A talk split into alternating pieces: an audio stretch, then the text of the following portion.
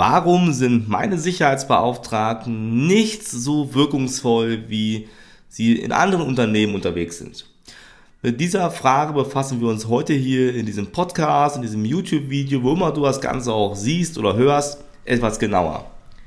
Zu Beginn schauen wir mal rein in eine Online-Meinungsumfrage der deutschen gesetzlichen Unfallversicherung, die im DeGuff-Forum Ausgabe 11 2022 veröffentlicht worden ist.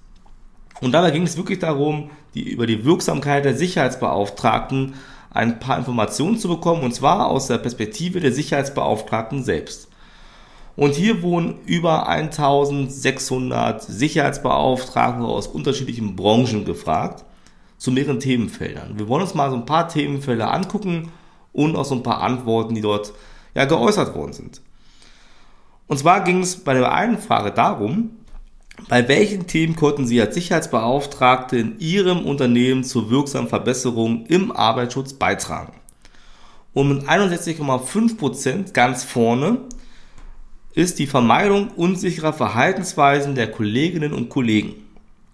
Platz 2 mit 57,8% äh, sagten die Sicherheitsbeauftragten bei der persönlichen Schutzausrüstung und zum dritten bei 52,7% bei der Aktualisierung der Gefährdungsbeurteilung. Da gibt es noch ein bisschen mehr, aber es sind so die Top 3. Ja, da konnten die helfen und gerade auch beim Vermeiden der, der unsicheren Verhaltensweisen kann man sich das ganz gut vorstellen, weil wer ist näher an der Basis dran als die Sicherheitsbeauftragten? Ich möchte behaupten, niemand. Dann wurde gefragt, was würde Ihre Wirksamkeit als Sicherheitsbeauftragte verbessern? Und hier sagten Sie, 54,9 Prozent eine stärk oder ein stärkerer Erfahrungsaustausch mit anderen Sicherheitsbeauftragten. Das ist auch das, was wir, wenn wir mit Kunden arbeiten, strategisch gesehen die Sicherheitskultur über Jahre entwickeln, auch ein Bestandteil, der wichtig ist. Die Sicherheitsbeauftragten müssen sich auch austauschen untereinander, denn das erhöht natürlich auch die Effektivität. Der zweite Punkt, 51,6 Prozent sagten regelmäßige fachbezogene Informationen. In dem Fall, klar, das ist eine Umfrage der DGUF, von BG und Unfallkasse. Ich glaube, es können natürlich auch andere liefern, aber darum sei es mal erstmal so. Hier ging es im Wesentlichen um Schulungsangebote, um Fachzeitschriften, um Broschüren. Auch hier wichtiger Punkt. Sicherheitsbeauftragte, das genauso wie Führungskräfte, genauso wie Sicherheitsingenieure und Fachkräfte für Arbeitssicherheit müssen sich weiterentwickeln. Man darf nicht stehen bleiben. Wenn wir stehen bleiben mit der Grundausbildung zum Sicherheitsbeauftragten, dann haben wir nichts gewonnen, ja, weil das hat eine Grundausbildung. Wenn wir keine Spezifizierung vornehmen, bleiben wir stehen und verlieren meines Erachtens nach sehr viel an, an Wirksamkeit, die ein Sicherheitsbeauftragter haben kann. Ja, 48,1% wollten mehr praktische Hilfsmittel, sowie Checklisten und so weiter. Ja.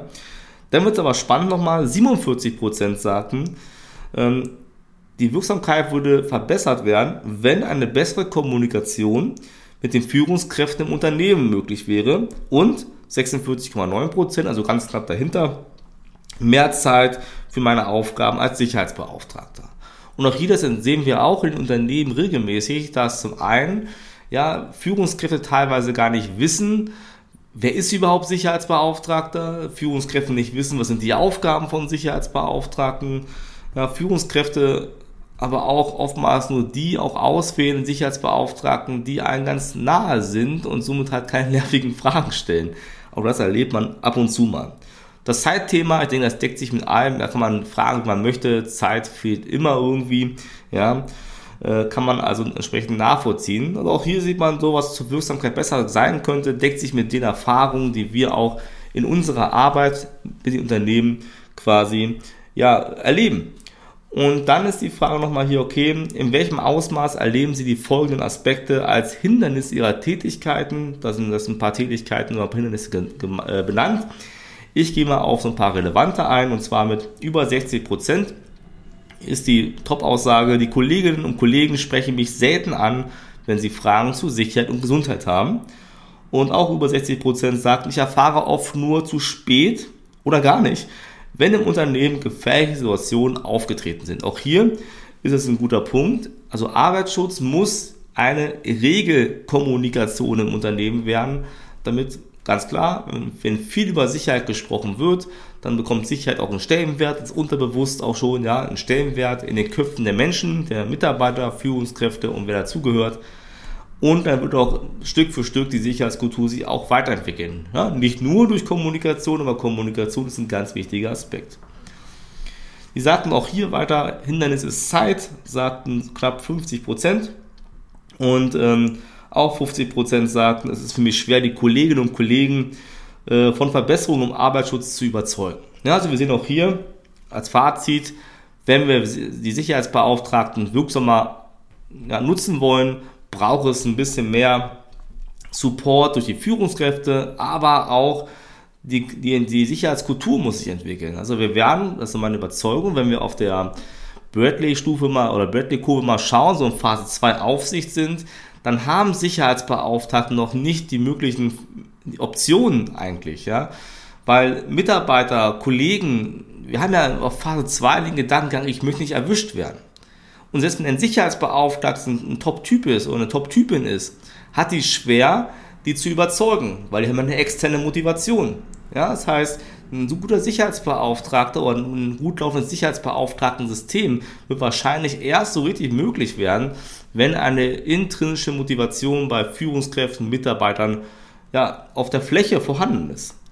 Und das ist nochmal ein guter Indikator. Ich sag mal, bei Nahunfallmeldungen ist ein guter Indikator, äh, wo du stehst in der Sicherheitskultur, wird wenig gemeldet. Es ist ein Indiz, dass du bei der extrinsischen Motivation bist. Ja, und wenn die Sicherheitsbeauftragten die zum Beispiel gar nicht finden lassen fürs Ehrenamt, ja, oder wenn die sagen, okay, ein Hindernis ist, die Mitarbeiter hören gar nicht auf mich, dann ist das ein klarer Indiz dafür, wo du in der Sicherheitskulturphase stehst. Jetzt aber die Frage, wie kannst du was ändern? Also wie kommst du da raus?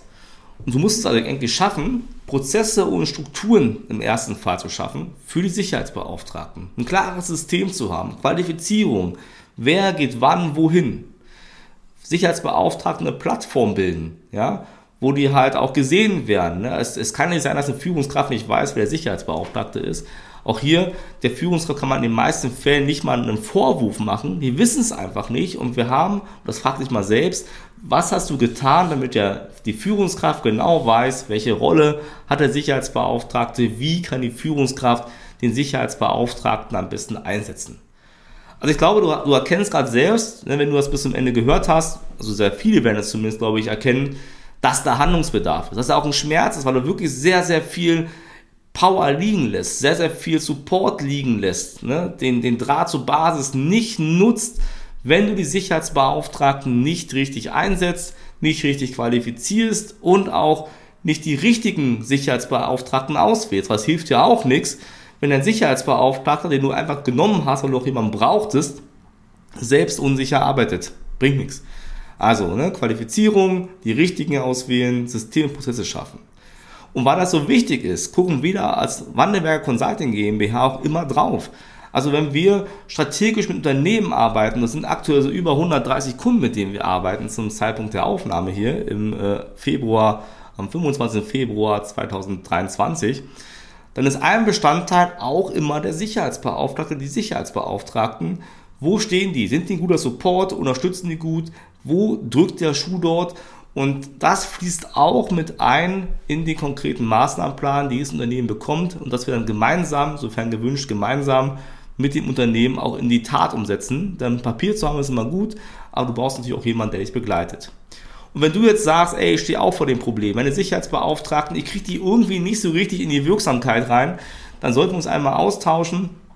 Geh jetzt auf unsere Website www.wandelwerker.com, buch dir einfach hier kostenlos, unverbindlich ein Erstgespräch mit unseren Sicherheitsingenieurinnen, unseren Sicherheitskulturexperten. Wir schauen mal genau hin, warum ist das gerade bei dir so? Also was sind so die Rahmenbedingungen? Was hindert gerade daran, diesen Fortschritt zu machen?